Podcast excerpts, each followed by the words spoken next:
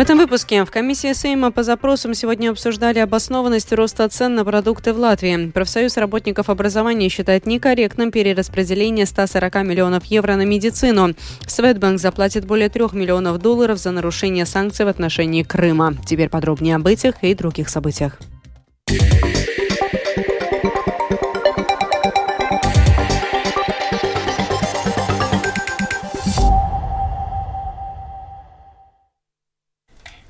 Обоснованность роста цен на продукты в Латвии сегодня обсуждалась комиссия Сейма по запросам. Участники дискуссии в целом были согласны, что сейчас оснований для подорожания нет, однако на цены влияют различные факторы, от инфляции до цен на энергоресурсы. Свое мнение на этот счет высказал президент Латвийской конфедерации работодателей Андрес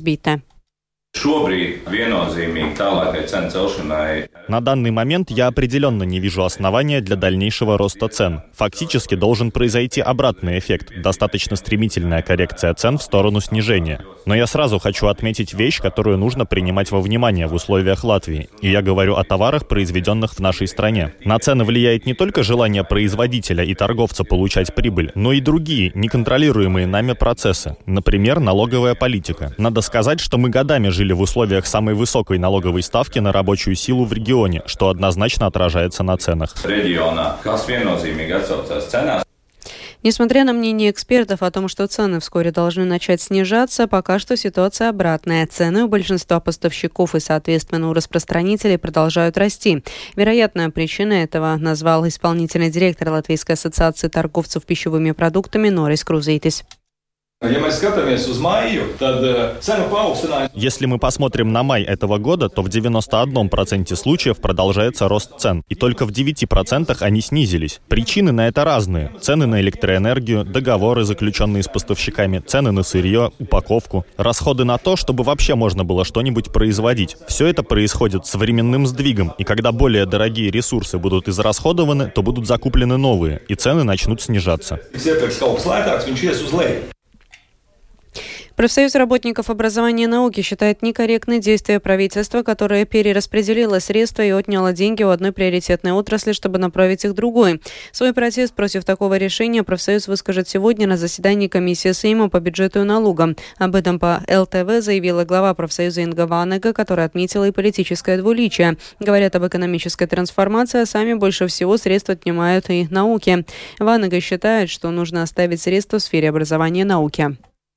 Мы вчера направили официальное письмо с просьбой все-таки найти финансирование из других источников и оставить это финансирование для решения острых проблем в отрасли. Надо считаться с любым исходом, но я должна сказать, что с учетом того, что забастовочные требования до конца не выполнены, не внесены поправки в пять правил Кабинета министров, оппозиция министра, она не стоит за свою отрасль горой, только усиливает нашу уверенность, что и в дальнейшем она не будет заступаться за отрасль так, как этого ожидают представители сферы образования и науки.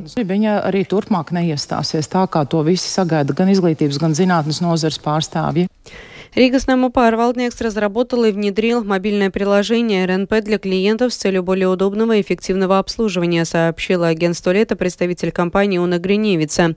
Пользователем приложения может стать любой клиент Рига Снамупар Валднекс, зарегистрированный на Валднекс ЛВ. Как и на сайте, пользователи приложения смогут использовать его в соответствии со своим типом профиля. Приложением уже можно пользоваться, чтобы подать ежемесячные показания счетчиков воды, пересмотреть состояние своих счетчиков, получать сообщения от Дома управления общаться с ним, а в будущем появятся и другие функции.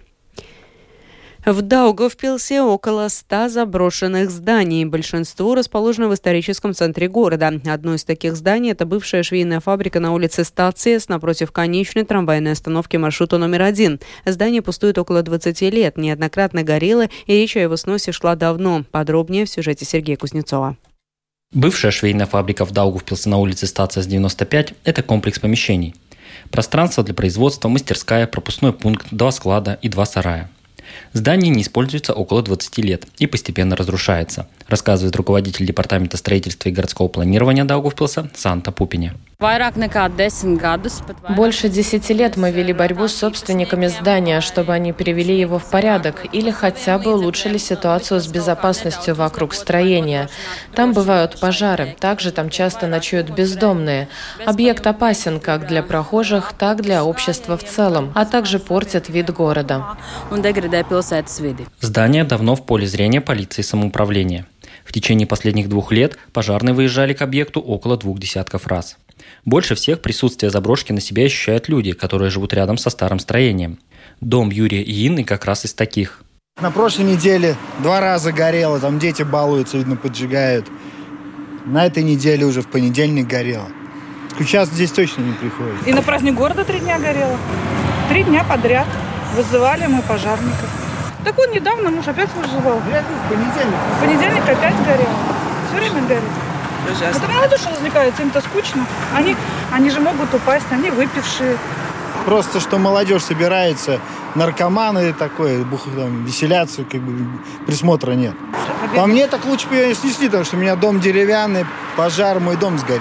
Городская дума решила снести здание, подтверждает депутат самоуправления и председатель комитета городского хозяйства и развития Игорь Алексеев. Дума приняла решение о принудительном сносе с грифом немедленного исполнения. Снос пройдет за счет самоуправления, будет закупка, и тогда станет ясно, во сколько обойдутся работы. Среди депутатов были вопросы, а не проще ли сначала потребовать деньги от владельцев и снести здание, или же продать с аукциона. По предварительным данным, сумма может превысить 340 тысяч евро. Но в реальности демонтажные работы дешевле, исходя из опыта, считает Санта Пупине. 15 году гарума Никто за 15 лет ни разу не интересовался о каких-либо возможностях развития этого здания. Снос – это лучшее решение в данном случае, продолжает Санта Пупине. Этот объект в таком виде, когда он уже никого не интересует, и процесс может затянуться, если начинать судебное разбирательство. Это еще как минимум пару лет. Если самоуправление снесет объект за свои деньги, то это будет первый подобный случай в городе. Šajā gadījumā tas ir diezgan bezcerīgs variants, ka īpašnieki varētu saņemties, jo это безнадежный случай. У этой недвижимости четыре собственника. Двое умерло. Один живет в Израиле, и связаться с ним не удается. Четвертая жительница Латвии. Но уже по записям земельной книги видно, что у нее могут быть долги как перед государством, так и перед другими институциями. Здание на улице Стация с 95 также влияет на будущее строительство второй очереди путепровода, так как располагается рядом. Сергей Кузнецов, Сильвия Смагры, Латгальская студия Латвийского радио. В Екапилсе продолжается восстановление инфраструктуры после зимнего наводнения. Правительство выделило самоуправлению более 898 тысяч евро. На восстановление дамбы обойдется гораздо дороже. Подробнее в репортаже с Кирмата Бальчоты. Я сейчас нахожусь на Екапельской дамбе. Во время наводнения она пострадала довольно сильно. Размытые участки засыпаны землей, а наверху дамбы размещены деревянные укрепления. Еще видны остатки мешков с песком, которыми во время наводнения укрепляли дамбу. Аварийные работы по укреплению дамбы и ликвидации последствий наводнения были проведены еще зимой. Выделенные правительством 898 тысяч евро – это оплата предоставленных самоуправлением счетов о том, что уже сделано. В ближайшее время самоуправление намерено начать второй этап приведения в порядок инфраструктуры, рассказывает председатель Екапелской краевой думы Думы Raivis Ragainis. Tātad tur ir vēl apmēram uz 1,2-1,5 miljoni. Там работ еще примерно на полтора миллиона евро. Это нужно на приведение в порядок поврежденной инфраструктуры. Это коммуникации, водопроводная сеть, канализационная сеть, напорные клапаны, канализационные колодцы, которые просели. Все это еще нужно приводить в порядок. Просто наше финансирование не позволяет все это сделать сразу, пока не получены эти деньги. Самая большая сумма – 14 миллионов евро – потребуется на укрепление и перестройку дамбы. Эти деньги правительство уже зарезервировало. Сейчас ведется согласование проекта, после чего самоуправление объявит конкурс. Работы планируется начать уже в середине августа, чтобы дамба могла выдержать возможные паводки следующего года. Скирман Бальчута, служба новостей Латвийского Латвийского радио.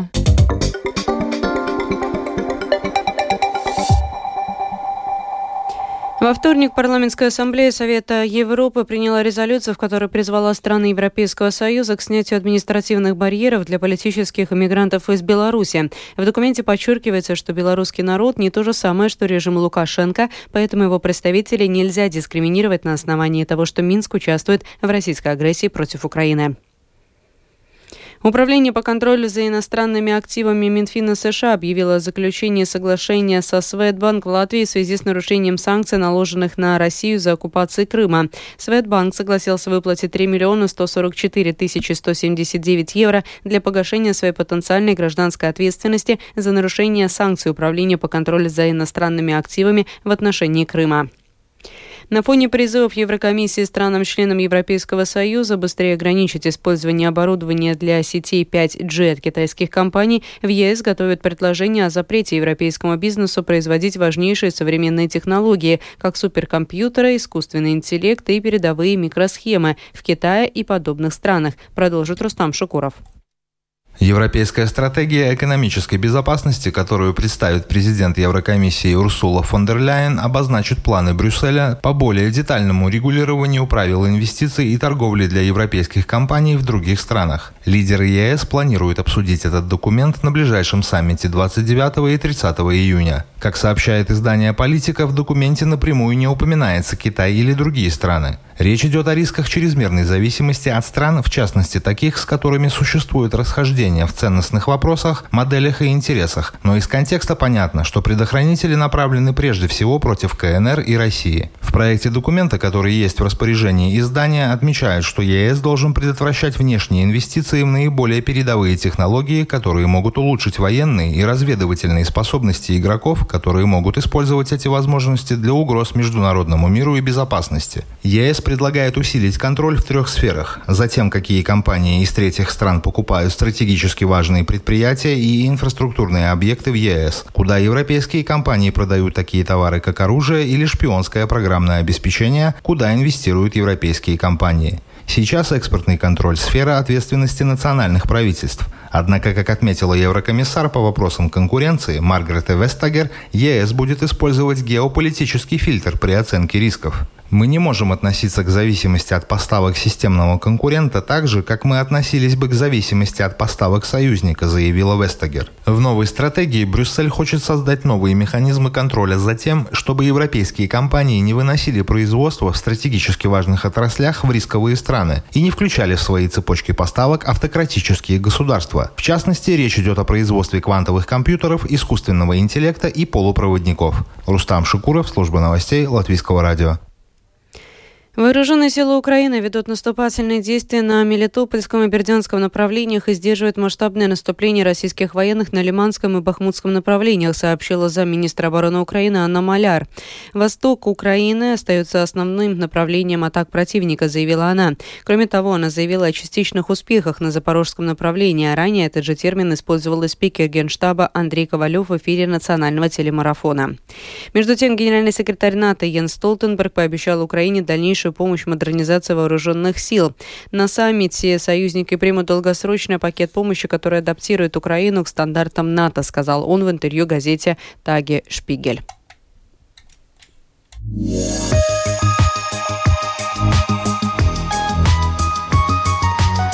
О погоде в завершении. Предстоящей ночью по Латвии будет пасмурно. В западной и центральной части Латвии дождь, местами сильные грозовые дожди, местами на западе образуется туман с видимостью от 200 до 500 метров. Ветер будет слабым. Температура воздуха ночью составит плюс 16, плюс 20 градусов. Днем будет переменная облачность, преимущественно в центральной и восточной части страны дождь, местами сильные грозовые дожди, возможен и град.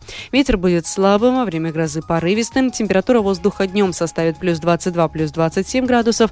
На побережье также ночью и с утра преимущественно облачно, во второй половине дня с прояснениями. С утра и в первой половине дня дождь, ожидается гроза, ветер будет слабым. Температура воздуха ночью в столице составит плюс 19, плюс 20 градусов, днем плюс 23, плюс 25. Медицинский тип погоды третий неблагоприятный.